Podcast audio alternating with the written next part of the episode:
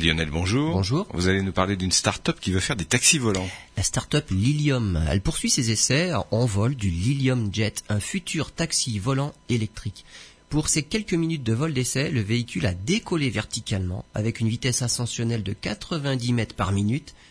Il a effectué quelques virages à 20 puis 30 degrés d'inclinaison. Il a atteint une vitesse de 65 km heure et s'est à nouveau posé verticalement.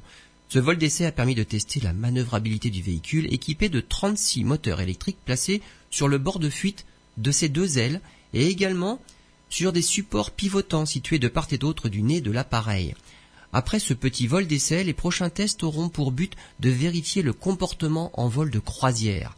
Pour prendre encore plus de vitesse, les supports pivotants orientent les moteurs électriques vers l'avant pour diriger le flux d'air vers les ailes et améliorer la portance. La start-up Lilium pense pouvoir atteindre les 300 km heure en croisière. Le but est de pouvoir présenter un appareil autonome totalement opérationnel dès 2025 sur trois bases dans le monde.